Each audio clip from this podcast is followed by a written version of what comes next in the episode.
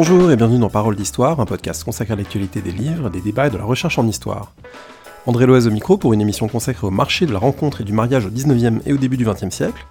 Je vous rappelle que vous retrouvez tous les 322 autres épisodes sur le site paroledhistoire.fr et sur la chaîne YouTube de Parole d'Histoire.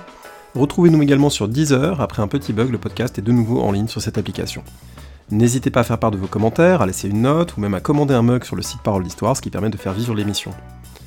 Enfin, je vous rappelle qu'on parle d'histoire de la guerre dans le collimateur, un vendredi sur deux avec Alexandre Jublin dans l'émission Le fil de l'épée, et que vous retrouverez les enregistrements de l'Université populaire les mercredis des révolutions, à la mairie du 18e à Paris, à partir de la semaine prochaine. Tout de suite, le marché de la rencontre avant les algorithmes. Merci et très bonne écoute. J'ai le plaisir aujourd'hui d'être avec Claire-Lise Gaillard. Bonjour. Bonjour. Vous êtes docteur en histoire contemporaine, post-doctorante à l'INED. Vous venez de publier aux éditions du CNRS pas sérieux s'abstenir, Histoire du marché de la rencontre, 19e, 20e siècle. Euh, donc un livre euh, CNRS Édition, un livre qui m'a absolument passionné, euh, notamment parce que derrière ce qu'on pourrait penser comme la, porte d'entrée la plus évidente, euh, les petites annonces, les histoires de rencontres amoureuses, les questions de genre, c'est une vraie histoire sociale de la France au 19e, 20e que vous reconstruisez. C'est un livre euh, hyper intéressant aussi pour des questions de méthode, donc on va, on va l'explorer un petit peu ensemble. Euh, peut-être que pour commencer, on peut dire un mot des sources et des, des paradoxes liés à ces sources. Vous avez donc travaillé sur les agences matrimoniales, la presse matrimoniale, les petites annonces de rencontres, le, marché de la rencontre. Euh, ce marché de la rencontre, euh, j'ai l'impression que, en vous lisant, on est entre deux extrêmes. D'un côté, une profusion infinie de sources, parce que euh, si on mettait bout à bout toutes les petites annonces dans la presse 19e, 20e, on pourrait marcher d'ici à la Lune, j'imagine. Enfin voilà, c'est mhm. absolument gigantesque. Et puis de l'autre côté, pour entrer vraiment dans l'intimité de certaines familles qui se sont rencontrées par annonce, là, c'est quand même beaucoup plus compliqué. Oui, ça a été un des premiers obstacles de cette recherche, ce qui fait que j'ai vraiment entamé l'enquête par les récits, parce que c'est euh, ce qui m'a permis de comprendre qu'il y avait bien un phénomène qui existait, donc euh, le développement de, ce que j'ai identifié ensuite euh, comme un marché. Et mm, au départ, euh, on pourrait penser que rentrer par euh, les représentations, c'est une sorte d'obstacle, c'est euh, une sorte d'écran. Et ce qui m'a intéressé, c'est de voir que ces représentations se façonnent au fil du 19e siècle autour de, deux choses. la première, c'est le rire, le fait que c'est quand même un, sujet qui est toujours traité sur le ton de l'anecdotique. En tout cas, c'est quelque chose qui crée une petite forme de malaise. Et, euh, la deuxième, bah, elle est liée à ce rire, c'est le stigmate. C'est que c'est quand même un aspect, euh, de, un aspect de, la société qui euh, dérange quelque part. Et donc plutôt que d'y voir un écran pour accéder aux sources, c'est aussi ce qui m'a permis de comprendre que les agents matrimoniaux, dans leur publicité, promettaient de faire disparaître toutes leurs archives, promettaient euh, de rédiger euh, leurs registres avec des hiéroglyphes, avec des codes, et, euh, de tout brûler après eux. Fort heureusement, ils mentent, et c'est d'ailleurs ce qui m'a permis de retrouver certaines de ces archives, et, c'est aussi ce qui m'a permis de retrouver certaines de ces archives dans les archives judiciaires, puisque, accusé d'escroquerie, ce marché se retrouve souvent devant les tribunaux. On peut prendre un exemple que vous développez dans le livre, c'est euh, cette agence Deux Fois au, milieu du 19e siècle, euh, qui est une agence dont vous avez retrouvé les archives, et du coup ça vous permet une plongée assez fascinante parce que on n'a pas cet écran, euh, malgré tout, même s'il est intéressant à étudier, du, vaudeville qui met en scène l'agence matrimoniale ou de la petite annonce qui tient en quelques lignes, et du coup on, verra comment on peut quand même en tirer des choses, mais là on a vraiment des, affaires avec des gens chers en os derrière. Qu'est-ce que ça vous a apporté ce, ce registre, ou ces registres plutôt? Bah, c'est une source euh, qui serait euh, exploitable encore à l'infini. Moi, j'en ai fait euh, des choses, mais on a près de 6000 individus dont on a très souvent les patronymes, très souvent les adresses, parfois même des informations beaucoup plus précises sur leur patrimoine, sur leur corps aussi, beaucoup. et donc moi, ce qui m'a intéressé, c'est à la fois la manière dont l'agent matrimonial crée tout un, réseau de, de, rabatteurs et de rabatteuses pour faire circuler les informations entre les, entre les classes sociales, en fait au profit de sa clientèle masculine plutôt, la clientèle active, qui vient euh, plutôt d'une bourgeoisie euh, mal intégrée à la société euh, parisienne. et puis pour y voir aussi ben, le, contenu de l'échange matrimonial. Qu'est-ce qu'on amène en mariage lorsqu'on est une femme bourgeoise? Qu'est-ce qu'on amène en mariage lorsqu'on est un homme bourgeois? Et comment tout ça peut, évoluer? Alors, il y a un autre versant que ces, registres, dont vous trouvez des, équivalents partiels pour d'autres périodes, mais il y a un autre versant, c'est la presse, et mmh. la quantité absolument gigantesque de titres de presse dans lesquels généralement dernière page, il y a des petites annonces, et puis il y a aussi une presse spécialisée pour ce type, euh, ce type d'annonce. Comment vous avez choisi? Vous avez euh, déterminé des corpus, parce qu'évidemment on ne peut pas euh, traiter des millions ou dizaines de millions d'annonces. Comment vous avez choisi? Bah, tout dépendait de l'usage euh, qu'il s'agissait d'en faire. Euh, on peut tout à fait avoir un, usage euh, très macro, simplement de voir l'évolution du nombre d'annonces à l'échelle de la presse contemporaine. C'était pas possible, moi, quand j'ai fait ma thèse de doctorat, ça le devient davantage avec des applications comme Gallicagram, par exemple. Il y a encore des choses à affiner, mais on peut faire des choses de plus en plus intéressantes. Pour ma part, j'ai choisi d'isoler des, corpus pour faire des bases de données d'annonces. Et le, la principale euh, le principal critère était euh, la longévité du journal. Il fallait euh, que ce journal ait vécu au moins une dizaine, voire une vingtaine d'années pour attirer à lui une clientèle suffisamment importante parce que c'est un marché qui est assez, qui est assez vif. Il y a beaucoup de turnover dans ce marché de la rencontre aussi pour ce qui est de la presse matrimoniale. Mais une des raisons de ce turnover, c'est que euh, soit ça prend, soit ça ne prend pas. Et pour que ça prenne, euh, bah, il faut qu'il euh, y ait déjà de la clientèle. Et pour que la clientèle arrive, il faut qu'il y ait déjà aussi de la clientèle. Donc c'est une sorte de, cercle vicieux ou vertueux. Donc j'ai identifié les journaux dans lesquels ce cercle vertueux avait fonctionné et me permettait ensuite de, faire des, échantillons raisonnés pour mener des analyses statistiques. Alors ces mécanismes, on peut très bien les comprendre en réfléchissant au fait que euh, dans notre monde contemporain, il y a des applis et des sites de rencontres euh, extrêmement populaires qui ont une grande visibilité, puis il y en a d'autres qui ont mis la clé sous la porte, euh, et généralement pourquoi? Parce qu'il y a peu de gens à rencontrer dessus, et du coup on va se rabattre sur les, plus importants. Alors ce fait qu'il existe un marché de la rencontre institué aujourd'hui sous la forme numérique, est-ce que bah, c'est un arrière-plan de votre recherche? Vous y avez réfléchi? Ça a orienté certaines de vos hypothèses, de vos réflexions? Euh, oui, nécessairement, d'autant plus que c'est souvent la porte d'entrée euh, lorsque j'en parle un, petit peu euh, autour de moi.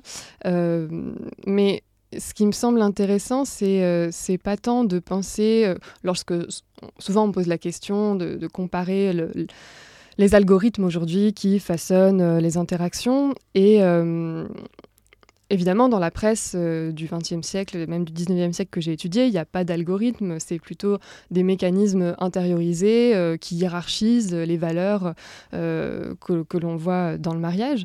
Mais c'est pas tant que ce que j'objective serait du proto-algorithme, c'est plutôt que les algorithmes des sites et des applis de rencontres sont la formalisation de cette intériorisation euh, qui est aujourd'hui celle des entrepreneurs de ce marché-là et qui reproduisent donc les stéréotypes de genre et les stéréotypes euh, sociaux qui font les inégalités qui ont été analysées par euh, des sociologues de ces applis. Avec une différence malgré tout considérable, c'est qu'aujourd'hui on a affaire à quelque chose d'institué, relativement légitimé. Il y a plein d'histoires de vie qui circulent en disant j'ai effectivement trouvé l'amour, on connaît des gens dans nos entourages pour qui ça a fonctionné. C'est quelque chose qui est beaucoup moins dissible, voire beaucoup moins légal, en particulier au 19e siècle.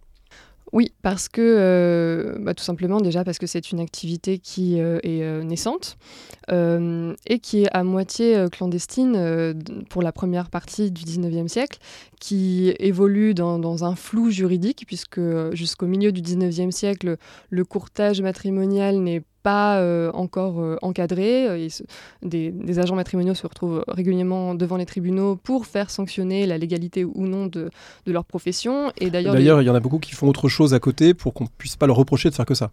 Exactement, pour, pour que ce soit pas un, motif d'accusation. et les tribunaux, dans la première partie du 19e siècle, statuent plutôt sur l'illégalité de cette profession au prétexte, enfin, en, avançant que euh, on ne peut pas acheter un consentement.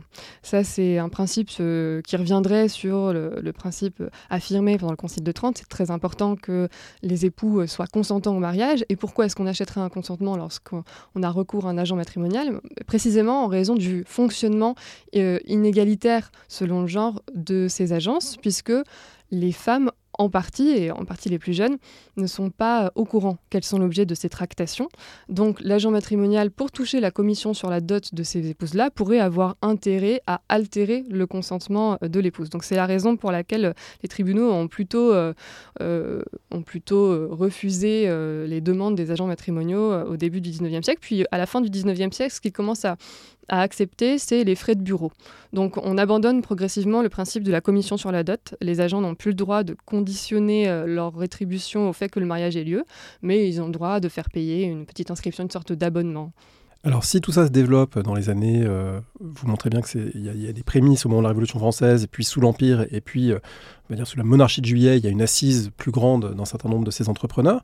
Si tout ça se développe, c'est en lien avec des, des, mécanismes, des phénomènes euh, qu'on connaît par ailleurs, mais que votre livre met vraiment en lumière de façon très intéressante, c'est que la société est devenue beaucoup moins lisible. D'une certaine manière, la Révolution, euh, l'Empire, les bouleversements de la période ont défait les sociabilités traditionnelles et les ajustements habituels qui faisaient qu'on se mariait dans un entourage ou on se mariait par interconnaissance euh, parce que les positions respectives des uns des autres étaient connues.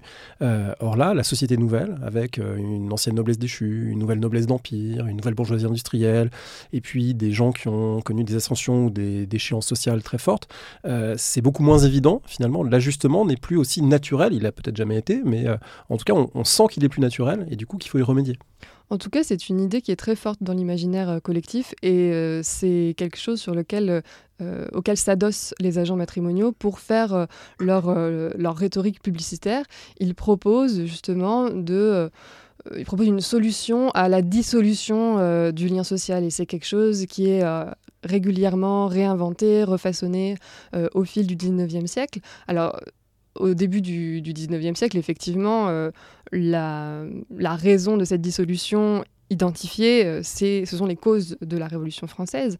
Mais euh, au, fil du siècle, on, peut trouver d'autres causes qui sont évoquées notamment euh, tout simplement l'essor d'une nouvelle modernité urbaine avec des sociabilités plus intérieures, moins tournées vers l'extérieur, euh, vers la rue, et donc la difficulté aussi euh, d'accéder au, euh, au, cercle privilégié. Mais ça montre bien aussi comment ce marché s'est proposé à une clientèle euh, à la recherche euh, d'hypergamie, en fait. Une clientèle qui... Alors expliquons peut-être ce que c'est que l'hypergamie. Ouais, c'est le fait donc de se marier euh, au-delà de son propre milieu. Euh, on a tendance à parler d'hypergamie lorsque c'est l'épouse qui se marie au-delà de son propre milieu, lorsqu'on ne précise pas s'il s'agit d'hypergamie féminine ou, masculine. Euh, et les agences matrimoniales se sont euh, précisément vendues comme un service spécialisé, euh, a priori dans l'assortiment des unions, mais en réalité, on le voit bien, euh, pour euh, garantir à la clientèle active qui, euh, qui les sollicite d'accéder à des cercles de sociabilité auquel ils n'auraient pas accès a priori. Parce qu'en fait, c'est un mode de, de, rencontre désintermédié au sens euh, où l'utilisent les sociologues. La désintermédiation, c'est le fait euh, d'être coupé de ces euh, cercles ordinaires de sociabilité. Et là, on a précisément des gens qui euh, veulent chercher au-delà de leurs cercles ordinaires pour, être, euh, pour se marier mieux que dans leurs cercles ordinaires avec un mécanisme social de fond pendant tout le 19e siècle, qui est l'urbanisation, les progrès de l'urbanisation, et notamment euh, l'urbanisation de la capitale. On trouve beaucoup dans votre livre euh, une figure qui est celle euh, de l'homme provincial arrivant à Paris, s'établissant à Paris, souvent avec une forme d'aisance économique, mais cette aisance économique ne suffit pas à être introduit dans des cercles familiaux où il pourrait trouver une conjointe. Et du coup, l'annonce serait ce chaînon manquant qui permettrait d'associer finalement enracinement économique, mais aussi enracinement social. Oui, tout à fait. Et souvent, ce qui manque à ces hommes-là, c'est précisément euh, les cercles familiaux et amicaux qui, eux, sont plutôt euh, euh, en province. Et donc, même s'ils peuvent avoir un capital économique à, mettre en valeur sur le, sur le marché matrimonial, bah, il leur manque le capital social et le capital culturel, souvent, et le capital relationnel, surtout, qui permettra aux bonnes familles des, des jeunes futures épouses de leur faire confiance avec un paradoxe qui est que ces motifs, on va dire, respectables et, très ordonnés, euh, de trouver une épouse convenant à son statut social, coexistent dans la presse et dans l'imaginaire en ce 19e siècle avec euh, les intermédiaires qui finalement vont aussi faciliter l'accès à la prostitution, vont être des proxénètes, euh, autrement dit, euh, il y a une tension en permanence dans tout votre livre que, vous montrez très bien entre une activité dite respectable, parfois même elle est patriotique parce qu'il faut repeupler la France, etc. En tout cas, il y a un, volet respectable défendu comme tel, institué comme tel, puis un volet très clairement aigriard et euh, vous le repérez dans des annonces lorsqu'on dit euh, euh, une jeune fille cherche mari, caractère indomptable comprend en fait qu'elle cherche pas un mari, que c'est euh, un intermédiaire pour faire passer autre chose qui est la prostitution.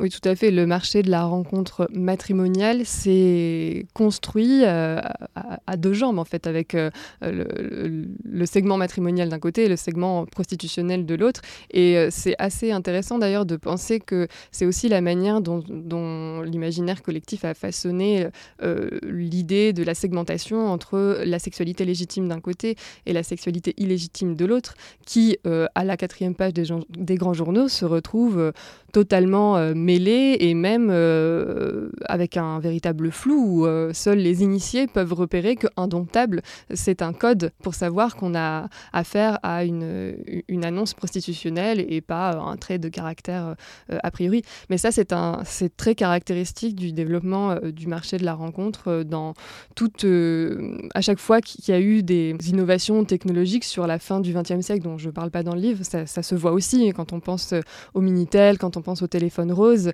il y a toujours eu cet aspect-là euh, de sexualité transactionnelle qui a euh, suscité beaucoup d'attention de la part des médias et davantage même que euh, le segment euh, matrimonial, conjugal plus sérieux, qui se veut d'autant plus sérieux que justement pour les, pour les professionnels de ce secteur, il y a un enjeu à euh, surenchérir de garanties pour, comme une stratégie de distinction avec l'autre pôle de ce marché. Oui, c'est fascinant parce qu'évidemment, c'est deux pôles que la morale de l'époque s'attache à garder séparés. L'épouse légitime préservée mm. des bas-fonds prostitutionnels, alors que là, en fait, dans certaines pages des journaux, ça coexiste de manière plus, plus en terminé, et du coup ça crée un certain trouble. Alors ça amène à une autre tension que votre livre travaille, et c'est vraiment ce qui rend le, travail à mon avis passionnant, c'est qu'il explore toutes ces tensions, c'est la tension entre la publicité et le secret. Se marier euh, et euh, trouver un, arrangement matrimonial, euh, ça repose quand même sur des dimensions intimes, des choix personnels et sur des choses qu'on ne veut pas forcément exposer au grand jour. Or, si on passe une annonce ou qu'on a recours à quelqu'un qui se charge de vous trouver un conjoint ou une conjointe, bah, ça veut dire qu'on doit publiquement exposer ou semi-publiquement exposer euh, tout cela. Alors comment cette tension est, résolue par ces acteurs? Alors effectivement, c'est tout le paradoxe euh, auquel euh, sont confrontés les agents matrimoniaux, de devoir à la fois, pour se faire connaître, pour avoir une clientèle, avoir recours à des publicités les plus visibles possibles, et en même temps euh, devoir gérer une activité le plus secrètement possible, euh, voire parfois presque clandestinement lorsque certains acteurs ne sont pas au courant. Euh, donc ça se voit dans, l'adage de ces, de ces maisons-là, célérité et discrétion. On gère les affaires rapidement et sans que personne ne le sache. Donc il y a tout un tas de stratégies d'évitement qui permettent aux, clients de ne pas, justement, de, s'extraire de leurs relations ordinaires. la première, c'est le, fait que ces agences sont rares situés dans les beaux quartiers euh, euh, de la clientèle qu'elle cible pour éviter de croiser euh, justement des, connaissances ou alors quand elles sont dans les beaux quartiers elles vont être plutôt dans des impasses que sur des boulevards. Ou avec une fausse devanture, hein, une, boutique de modiste et en fait en pénétrant à l'intérieur on, aura accès à la véritable agence matrimoniale. Voilà, avec en fait des écrans qu'on retrouve aussi dans la presse matrimoniale qui pourrait tout à fait, qui utilisent des titres qui pourraient tout à fait passer pour de la presse magazine euh, familial. Et d'ailleurs, certains, avant les pages d'annonces, ont euh, une série d'articles à la qualité tout à fait médiocre, mais qui servent de prétexte. On s'abonne à un magazine, euh, voilà, le foyer, les affaires de la famille, et pour ne pas être identifié comme clientèle. Sachant qu'une partie des gens qui s'abonnent, là on, avance un peu dans le livre, mais c'est quelque chose que vous montrez aussi, une partie des gens qui s'abonnent, non pas pour se marier, mais probablement aussi pour prendre du plaisir à lire des annonces mettant en évidence et mettant en scène une forme de, disponibilité féminine presque infinie à longueur d'annonce, où on peut, on comme ça sans doute euh, alimenter ses fantasmes. Oui, ça on peut, on peut le voir euh, notamment dans les jeux euh, qu'ont certains lecteurs avec des annonces, pas tant avec la presse matrimoniale, mais euh, c'est pas forcément des gens qui s'abonnent, ils peuvent acheter un numéro au kiosque, euh, mais euh, dans, à la quatrième page des grands journaux, il y, a beaucoup d'annonces qui sont purement et simplement des jeux avec les codes, et c'est pour ça que c'est aussi une histoire culturelle qui raconte la l'existence d'une nouvelle langue avec des abréviations, avec euh, des codes qui sont connus ou pas à certaines parties euh, de la population et qui ont aussi inspiré euh, des écrivains et des feuilletonistes. On écoute une petite sélection de ces annonces parues dans l'Alliance des familles le lundi 16 décembre 1878. Une petite sélection lue notamment par Benjamin Marquebiel, Lisa Noël, Mathéo Tonis, Emmanuel Bigot, que je remercie, j'espère n'oublier personne, pour leur lecture à voix haute. Une demoiselle, 20 ans, très jolie, ayant 100 000 francs de dot, autant à revenir, musicienne, belle éducation, désirerait épouser monsieur dans une belle position de fortune. Écrire initiale BE. Les parents, dans les affaires, désireraient marier leur fille unique, gentille, bien élevée, 20 ans, 100 000 francs de dot, avec un commerçant dans une belle situation. Écrire initiale NB 1366. Une dame veuve de famille noble, 40 ans, musicienne, désire se marier avec monsieur, 50 à 60 ans, ayant une bonne position. Écrire APB 2607. Une demoiselle protestante, 21 ans, instruite, extérieur agréable, dot 3000 francs et 15 000 francs. Espérance, désire s'unir à célibataire, âge et fortune en rapport, de préférence un ingénieur, fonctionnaire ou professeur. Écrire initiale DU 2637. Un capitaine d'infanterie, du journal. 35 ans, désire épouser une demoiselle de 28 ans, protestante, ayant une dot en rapport avec la position de cet officier. Écrire initiale KR 2689, bureau du journal. En écoutant ces annonces, on est frappé par le fait qu'il y a un certain nombre euh, de stéréotypes qui reviennent. Il y a aussi un, vocabulaire spécifique qui revient. Et vous l'expliquez d'ailleurs un moment dans le livre qui est, passionnant, en montrant qu'il y a tout un, vocabulaire de l'arrangement matrimonial qui nous échappe en partie aujourd'hui, euh, notamment lorsqu'il est question euh, d'espérance. Alors, on peut peut-être éclairer certains de ces termes pour montrer ou commencer à montrer euh, l'imbrication du sentimental, de l'économique, du physique dans ces annonces. C'est quoi des espérances? Alors, ça fait partie des mots codés, justement, dont je parlais tout à l'heure et, euh, dont le livre donne l'explication sous la forme d'un glossaire que j'ai voulu euh, comme ça précisément parce qu'il il y a véritablement un enjeu pour les lecteurs à euh, être initiés ou non à ces codes. Les espérances, c'est euh, l'héritage que l'on espère toucher euh, euh, à la suite du décès euh, d'un proche. C'est une manière à la fois euh, d'avoir une forme de pudeur par rapport euh, au, au proche en question et aussi c'est une manière euh, d'informer la personne qu'on va épouser que c'est un élément de patrimoine euh, qui existe, mais qu'on ne peut pas toucher tout de suite, et, donc qui est un peu euh, euh, hypothétique.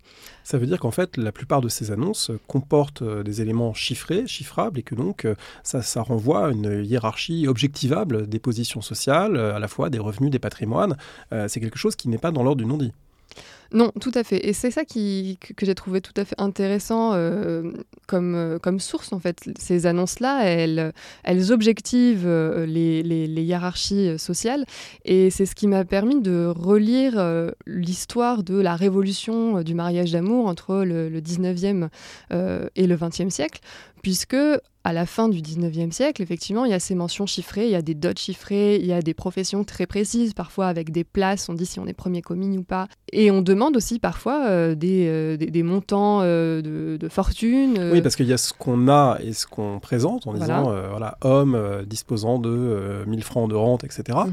Mais il y a aussi ce qu'on demande. On veut Voilà. une dot entre 12 et 15 000 francs, on espère telle position sociale pour son conjoint, sa conjointe. Donc il y Mhm. a à la fois ce qu'on a et ce qu'on espère avoir. Voilà, et dans ce qu'on espère avoir, c'est euh, à la fois une manière de euh, garantir une sorte d'équilibre dans le couple, mais parfois on sent qu'il y a aussi véritablement des projets et des projets professionnels. Euh, lorsque quelqu'un précise qu'il a acheté un fonds tant de milliers de francs et qu'il veut une dot de tant de milliers de francs, on voit bien qu'il y a un projet, un projet de, financement et de couple en même temps. Et, et en même temps, cette présence, cette explicitation des enjeux économiques de la rencontre n'exclut pas qu'au XIXe siècle, on considère tout à fait qu'un bon mariage est un mariage d'amour. Simplement, cette dimension euh, euh, sentimentale, elle est euh, quasi absente des annonces parce que c'est quelque chose qu'on envisage dans un second temps. On considère que pour que l'amour ait lieu, pour qu'il puisse, que la sentimentalité ait une chance de pouvoir se développer, il faut que euh, les unions soient assorties d'abord, que les questions économiques et sociales soient d'abord euh, gérées. Donc c'est quelque chose qu'on va faire plutôt euh, là dans, l'intimité, au moment où l'homme fait sa cour. Et euh, finalement, la, transition euh, romantique, elle se fait plutôt euh, de ce côté-là. C'est plutôt un réagencement dans la temporalité du choix du conjoint des critères économiques face aux critères sentimentaux. Et dans les annonces de l'entre-deux-guerres que j'ai étudiées, les critères économiques sont toujours très présents. Euh, on, cherche toujours à, épouser euh, quelqu'un selon les principes de l'endogamie. On cherche euh, un partenaire euh, de, euh, de vie euh, et, d'intimité, mais aussi donc de solidarité économique. Euh, mais les critères physiques et moraux prennent un peu plus de place. Et donc la chose qui, change, c'est que dans l'imaginaire collectif, il est devenu impensable au début du XXe siècle. en tout cas, il est devenu mal vu de choisir un mariage d'argent. Et les annonces nous montrent ce qui désormais est possible de dire ou non. Là où c'était tout à fait normal d'exiger des montants de dot à la fin du 19e siècle, ça devient moins évident euh, au début euh, du 20e siècle. Pour autant, dans les deux cas, ça montre l'imbrication très forte entre l'économie et l'intimité. Et à mon sens, c'est véritablement dans cette imbrication très forte euh, qu'on peut trouver la cause de la critique du marché de la rencontre, puisque le 19e siècle s'est évertué à, distinguer les deux sphères, la sphère de l'économie et la sphère de l'intimité comme deux sphères séparées. Et les, annonces matrimoniales, au vu et au su de, tous, euh, à la quatrième page des grands journaux, montrent bien euh, cette imbrication euh, fondamentale des relations humaines. Alors cette imbrication, elle est très visible dans d'autres parties de ce glossaire dont on a parlé, qui est, fascinant à lire. c'est le fait que ces aspirations économiques, le fait de dire, voilà, je cherche monsieur avec telle situation, etc., sont aussi susceptibles de décote en fonction d'un certain nombre de de problèmes liés à ces situations, en particulier lorsqu'il est mentionné que le mariage est pressé ou lorsqu'il est mentionné une tâche ou une tare. Alors là encore, c'est des termes peut-être qu'il faut expliquer parce que mhm. euh, on ne peut pas tout à fait demander la même situation. En tout cas, on doit transiger avec euh, ses espoirs économiques. Imaginons qu'on souhaite un monsieur ayant 10 000 francs de rente. Bah, en fait, si on est pressé, peut-être qu'on va se contenter de 1000 ou 2000 parce qu'on ne peut pas du tout avoir la même exigence. Pourquoi? Oui, ça c'est quelque chose qui est très intéressant à, étudier, c'est euh, les, les compensations qu'on va pouvoir euh, négocier dans, euh, dans les annonces matrimoniales. Euh, être pressé dans une annonce, pour un homme et pour une femme, ça n'a pas le même sens. pour une femme, c'est un peu l'équivalent du mariage avec tâche, c'est-à-dire que le ventre s'arrondit. il s'agit des jeunes filles qu'on dit séduites ou tombées, donc où il y a eu une, une défloration hors mariage et donc une, une conception prénuptiale. Du coup, il faut trouver un mari pour rendre honorable la grossesse non voulue. Voilà, tout à fait. Euh, et donc pour reconnaître éventuellement euh, l'enfant et euh, pour cacher aux yeux du monde la faute première. Et tout cela s'achète. Donc ça veut dire que les mariages avec tâche sont des mariages qui sont, du point de vue de l'honorabilité, moins valorisés que les autres, mais qui donc vont compenser avec l'apport économique.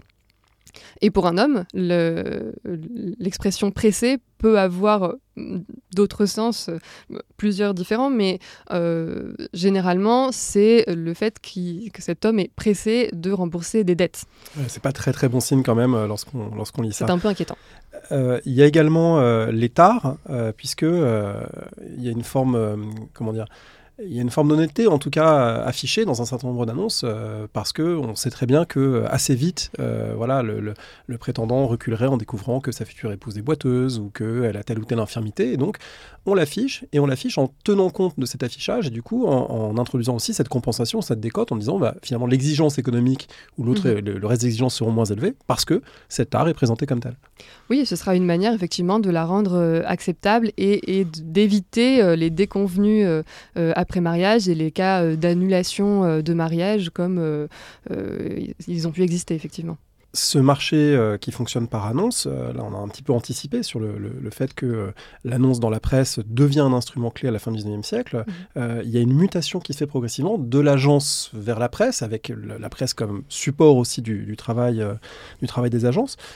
les agences comme la presse ont un, comment dire, ont un rôle à la fois de d'intermédiation sociale, de mettre en contact des gens qui ne sont pas exactement dans la même sphère, mais aussi de segmentation. C'est-à-dire que on peut essayer de relier des gens qui ne sont pas exactement la même origine. Par exemple, une, une ouvrière qui a accumulé un petit pécule, euh, on pourra la, présenter à un, commis ou à un petit fonctionnaire. Euh, en revanche, on ne pourra pas la présenter à un marquis. Euh, mhm. Et de la même manière, voilà, une, grande héritière, on ne pourra pas la présenter à un garçon boucher. Voilà. Il faut qu'il puisse y avoir des possibilités d'évolution, mais qu'elles ne soient pas non plus trop importantes, parce que sinon, il y a un désajustement. Donc il y a à la fois de l'intermédiation et de la segmentation. Comment, comment ça fonctionne? Bah Justement, les intermédiaires euh, sont euh, face à, des injonctions contradictoires. D'un côté, ils doivent euh, augmenter au maximum le champ des possibles. et donc, c'est aussi pour ça que ces agences sont perçues comme des espaces transclasses. Et d'ailleurs, souvent, les publicités vantent les mariages pour toutes les situations, dans toutes les classes de la société. Et d'un autre côté, bah, la clientèle veut, sinon de l'endogamie, euh, enfin sinon, pardon, de l'hypergamie, au moins de l'endogamie. Voilà, elle veut pas des choix en tout cas. Voilà, exactement. Euh, et donc ça, ça se résout par euh, des mini-stratégies euh, qui consistent pour la presse matrimoniale, par exemple, à avoir deux types d'abonnements. Un journal qui s'appelle Le Trait d'Union a une section qui s'appelle Le Trait d'Union mondain, avec des petits riens mais qui changent tout, où il y a un petit encadrement un peu élégant, où les, les, lettres sont dans une police différente. un peu plus cher du coup évidemment un peu plus cher et qui permet donc aux gens qui sont dans cette section de s'identifier comme des partenaires potentiels ayant le capital euh, économique social suffisant pour s'y inscrire. Votre travail fait apparaître aussi qu'il y a des gens plus durs à marier que d'autres. Euh, et j'en ai repéré trois, il y en a sans doute d'autres, mais il y a, mhm. trois cas de figure. Il y a les agriculteurs euh, isolés, ceux qui veulent rester sur l'exploitation et donc en travaillant du, matin au soir sur la terre, ils ont peu d'occasions de rencontrer quelqu'un qui va leur permettre de s'installer en couple. les coloniaux, donc là, mm. on sent qu'il y a une décote euh, à l'expatriation coloniale. Et puis, bah, les femmes passées un certain âge, on sent que là, euh, il y a une forme d'urgence, euh, ou en tout cas une forme d'impossibilité à, vraiment choisir ou être difficile sur le marché du mariage parce que bah, l'âge est un critère fondamental. Est-ce que ces gens, en partant de ces difficultés, est-ce que ces intermédiaires leur permettent quand même parfois de, mm. trouver, de trouver un ajustement à leur situation objectivement plus difficile? Oui, alors ça dépend des, cas. Euh, pour le cas des agriculteurs, ce qui est tout à fait frappant, c'est qu'ils utilisent les, annonces matrimoniales pour remédier à un exode rural euh, féminin. Et en fait, ils se trouvent dans les rubriques des journaux face à des femmes qui, elles, utilisent aussi les annonces pour épouser d'autres que, c'est-à-dire des, femmes rurales, euh, qui sont celles précisément que ces agriculteurs voudraient épouser, mais qui, elles, utilisent les annonces pour partir plutôt dans les bourgs ou pour partir plutôt dans les villes, euh, épouser euh, en général des, employés d'administration. Et pour ce qui est des, pour ce qui est des coloniaux, il peut arriver que des femmes utilisent le, la décote justement de l'expatriation coloniale comme une concession qu'elles sont prêtes à faire pour ne pas céder sur euh, d'autres critères. Et c'est justement dans ces cas un peu, euh, dans ces cas un peu euh, un peu à la marge du marché matrimonial, qu'on voit où les transactions se font, où les négociations se font, où les compromis se font. celles qui sont effectivement en, en plus grande difficulté, ce sont les femmes, disons, passées 40 ans, qui sont les plus enclines à faire euh, des concessions, mais qui sont de fait euh, les plus euh, rares aussi à se marier. Et lorsqu'elles font des concessions, en général, elles les font sur l'âge de leur futur conjoint, elles les font sur le statut matrimonial, donc elles épousent plus facilement des veufs avec un écart d'âge important, avec des enfants dont elles acceptent de prendre la charge voire des divorcés, parce qu'à la fin de la période, le, divorce permet de, réintroduire sur le marché matrimonial des mhm. gens qui sont déjà passés, mais qui font rarement l'objet là aussi du premier choix, parce que ça fait partie des choses qui, euh, voilà, des, éléments de décote, disons, d'une position sociale relativement à d'autres. Ces femmes plus âgées sont aussi sans doute euh, davantage la proie euh, d'escroquerie, parce que c'est aussi un monde euh, dont on se moque ou dont on se méfie, mais parfois à juste titre, parce que bah, des gens comme Landru tuer et escroquer et tuer des mhm. femmes en utilisant ce mécanisme de la presse d'annonce matrimoniale. Et c'est le cas le plus extrême, mais c'est pas du tout le seul. Les, les, archives judiciaires que vous avez utilisées montrent aussi qu'il y a régulièrement des procédures, il y a régulièrement des arnaques, il y a régulièrement des gens qui font miroiter une jeune fille douce, charmante, blonde, bien dotée. Et en fait, euh, c'est simplement euh, la photo de la petite amie euh, de l'escroc en question qui l'envoie la même à 10 personnes différentes pour empocher, empocher des gains. donc ça veut dire que c'est quelque chose qui voilà, est toujours soumis à des formes d'incertitude, voire à des formes de, délinquance ou criminalité. Oui, ça c'est une des grandes craintes liées à ce marché, c'est la question de l'anonymat. C'est à la fois ce qui permet qu'il fonctionne et c'est ce qui permet aussi ses dérives. Donc cette crainte-là qui plane sur le marché de la rencontre, euh, elle, euh, elle entretient aussi des pratiques euh, de de précaution, de, discrétion de la part euh, des, utilisateurs euh, et, des utilisatrices. Et notamment dans la, presse féminine d'entre-deux-guerres, j'ai beaucoup étudié les courriers de lectrices où les femmes se donnent des conseils pour précisément éviter de tomber sur euh, un Landru. comment est-ce qu'on repère une annonce de Landru? En fait, c'est assez compliqué parce qu'elle ressemble à, beaucoup d'autres, même si parfois Landru fait moins d'abréviations que les autres. mais surtout, c'est l'étape qui échappe un peu euh, aux archives, mais c'est l'étape de la première rencontre. Euh, les archives judiciaires du procès Landru montrent bien comment euh, Landru, même si il a effectivement assassiné une dizaine de femmes, a un taux de réussite toute relative, en tout cas un taux de, crimes euh, assez médiocres par rapport au nombre de femmes qu'il avait contactées. Et une des raisons à cela, c'est qu'il euh, joue la, la, scène de, la première rencontre euh, très mal. et dans les, dans les personnages qu'il joue, il, invente des choses extravagantes auxquelles les, les femmes qu'il rencontre euh, ne sont pas euh, sensibles. En tout cas, il, est dit qu'il a huit enfants à charge. Euh, voilà, il s'invente une figure qui n'est pas la sienne. Du coup, il y a des femmes qui se méfient. Voilà, et puis ça peut être dans des, simplement des, petites interactions où il ne donne pas, il ne donne pas les garanties que les acteurs de ce marché, les utilisateurs, les utilisatrices, sont censés se donner justement des garanties de sérieux, d'honnêteté. Comme il y a une défiance mutuelle, et ben justement, il y a des stratégies pour repérer qu'on se dit bien la vérité. Et euh, j'ai identifié qu'au début du XXe siècle, alors qu'on était, on est, on n'est plus dans une économie de l'information euh, ordinaire, alors que justement on, se rencontre par annonce et plus par système d'intermédiation euh, comme dans les agences, ben, on continue quand même d'avoir des, intermédiaires, des référents qui donnent des garanties. Et, par exemple, lorsque on, correspond avec une jeune fille de telle paroisse, c'est pas du tout impossible d'écrire au curé de la paroisse pour lui demander c'est son avis euh, sur, euh, sur cette, euh, cette paroissienne?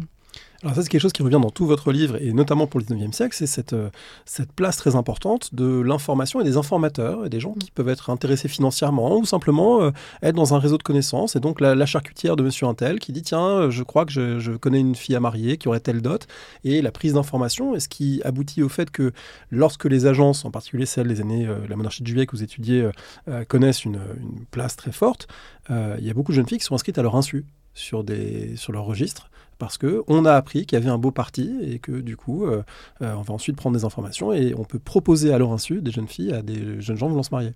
Oui, tout à fait. D'ailleurs, c'est quelque chose, c'est un aspect que je m'attendais pas forcément à trouver en commençant à travailler sur ce sujet-là. C'est aussi une histoire longue de l'histoire des données privées, quelque part.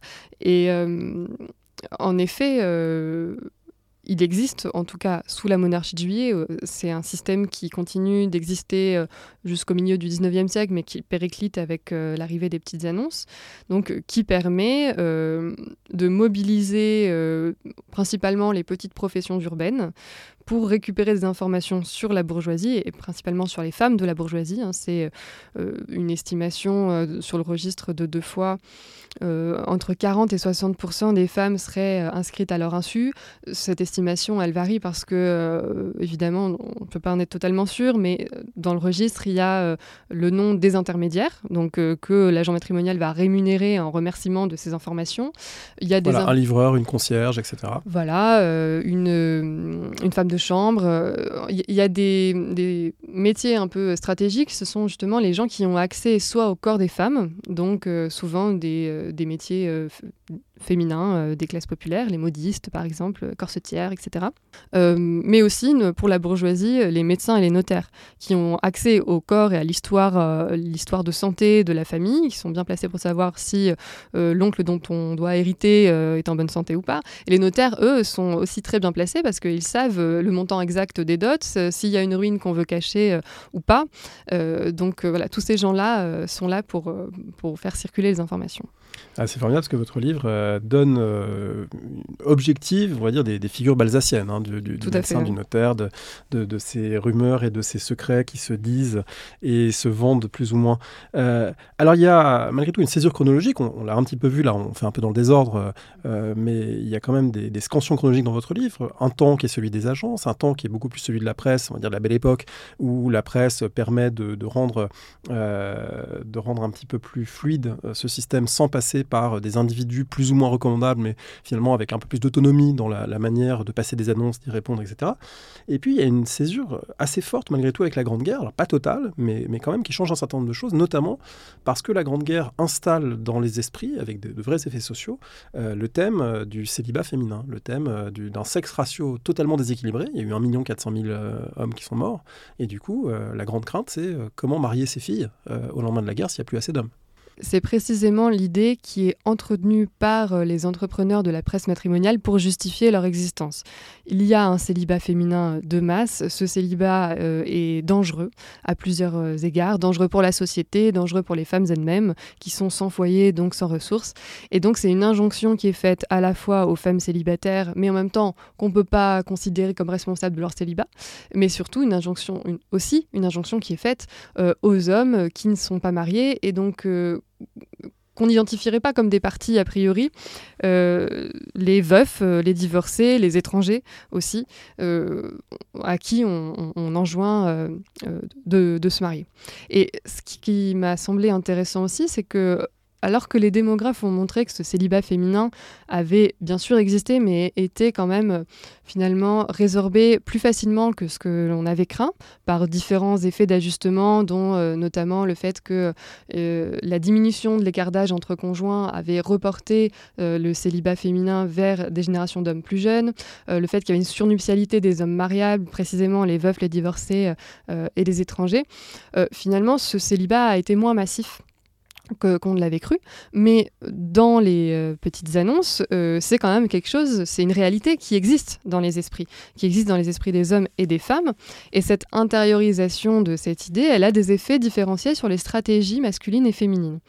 Alors pour euh, les femmes, se sachant, se pensant en difficulté sur le marché matrimonial, d'autant plus l'âge avançant, comme on l'a dit tout à l'heure, elles ont tendance à rabaisser leurs prétentions et euh, lorsque j'ai étudié les, couples d'annonces de gens qui se sont effectivement mariés ensemble, on voit que ce sont elles qui ont plus facilement fait des concessions par rapport à leurs propres attentes. Finalement, elles ont épousé quelqu'un qui ne correspondait pas exactement aux attentes qu'elles avaient, mais euh, euh, le prix du mariage était ce prix à payer.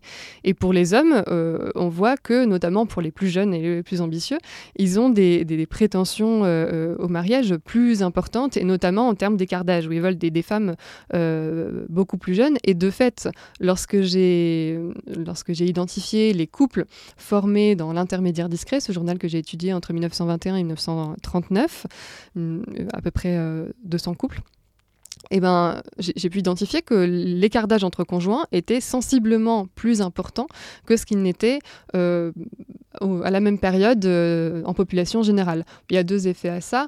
Le premier, c'est que ce sont pas toujours des premiers mariages, donc l'écart d'âge est, souvent plus important euh, lorsqu'il s'agit d'un deuxième mariage, mais il y a aussi cet effet d'intériorisation et de stratégies différentes qui ont fait que les femmes ont accepté des hommes plus, âgés pour ne pas renier sur d'autres critères comme le statut social, et les hommes euh, ont, sans avoir à renier sur aucun critère, accepté ou, en tout cas épousé des femmes plus jeunes tout en, conservant un statut social intéressant.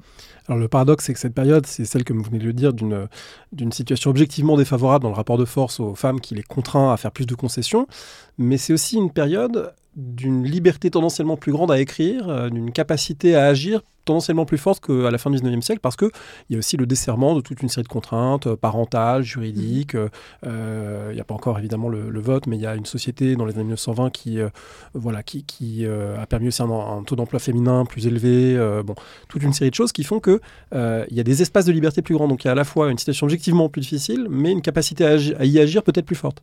Oui, mais justement, c'est ce qui fait des annonces un espace d'observation tout à fait intéressant euh, pour voir euh, euh, l'évolution différenciée des mentalités. On le voit par exemple sur des, des discordances entre les sexes où les hommes et les femmes ne sont pas d'accord sur certains, sur certains critères.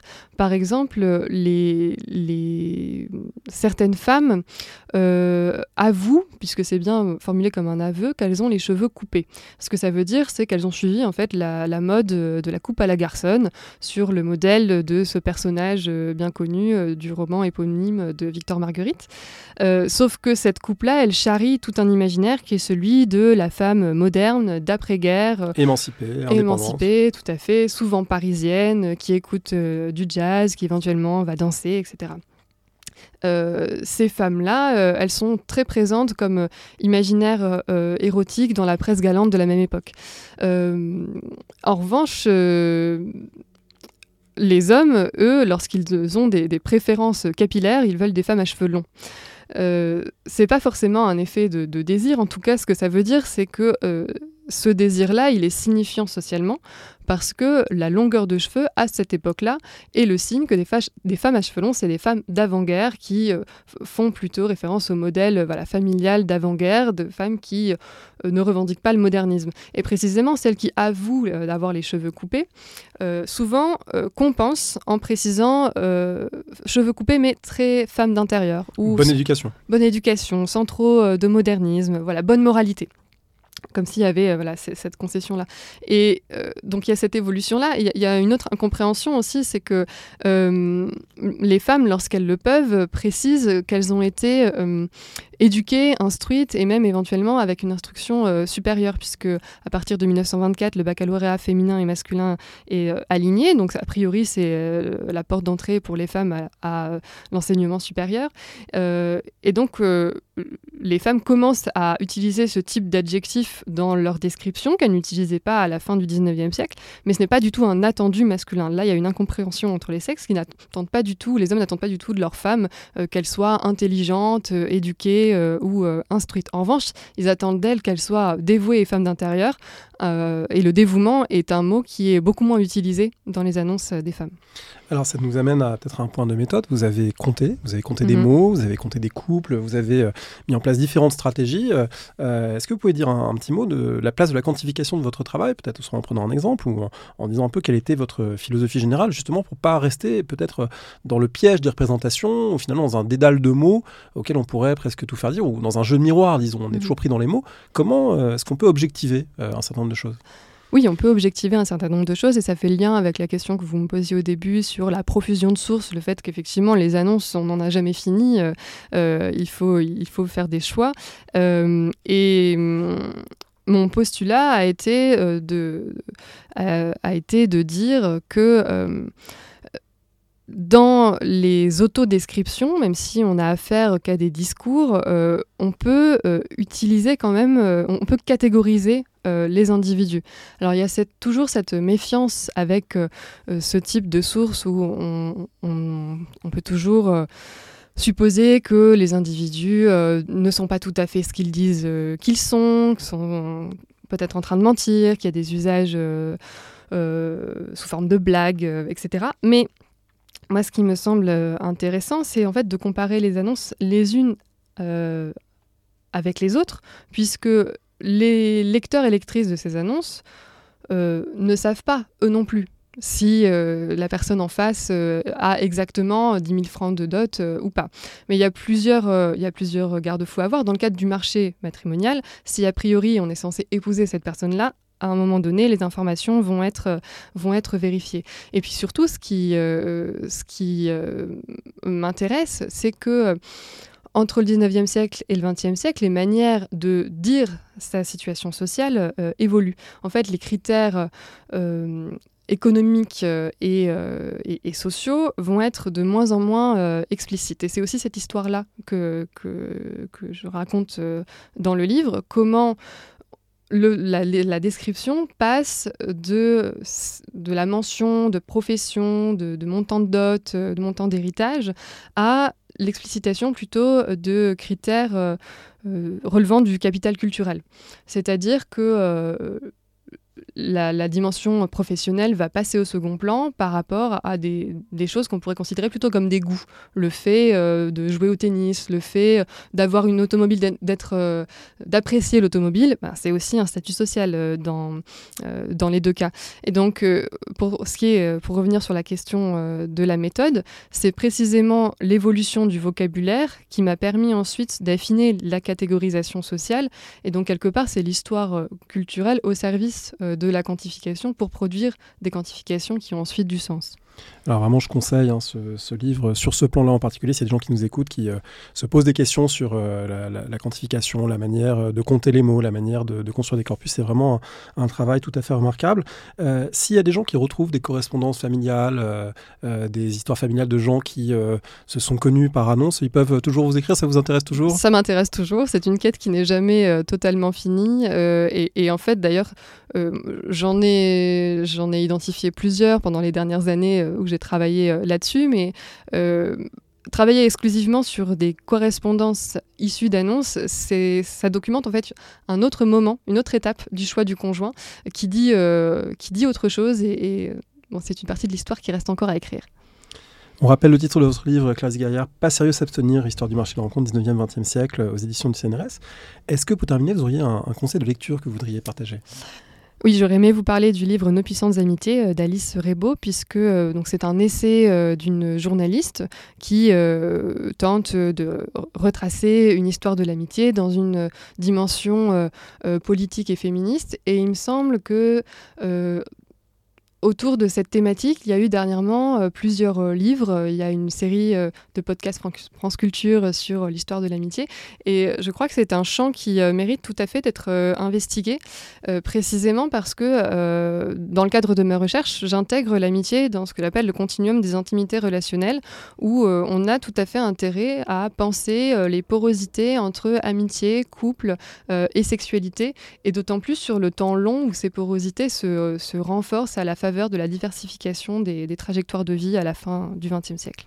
J'en profite pour euh, signaler qu'il y a un livre collectif paru sous la direction de Philippe Gourdin et Comme Simien, qui t'adresse un, un, salut amical, sur l'amitié en révolution 1789-1799. Hein, je crois qu'ils sont passés d'ailleurs sur, euh, sur France Culture pour en parler, parce qu'effectivement, c'est une thématique extrêmement intéressante à, étudier. Je signale aussi que euh, la question de la rencontre matrimoniale a fait l'objet de plein de chansons, à la belle époque notamment, et que vous pouvez retrouver sur le podcast de Liste et Géobox de Julien Blottière, à qui on fait aussi un petit coucou, euh, certaines de ces chansons euh, décryptées à la lumière notamment de votre travail. Merci beaucoup. Merci à vous.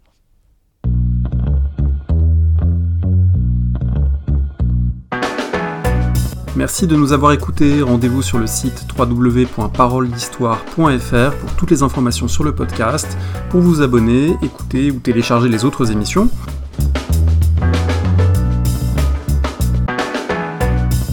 La discussion se poursuit aussi en ligne, notamment sur Twitter. Vous pouvez poser des questions at parolediste et à bientôt pour un prochain épisode.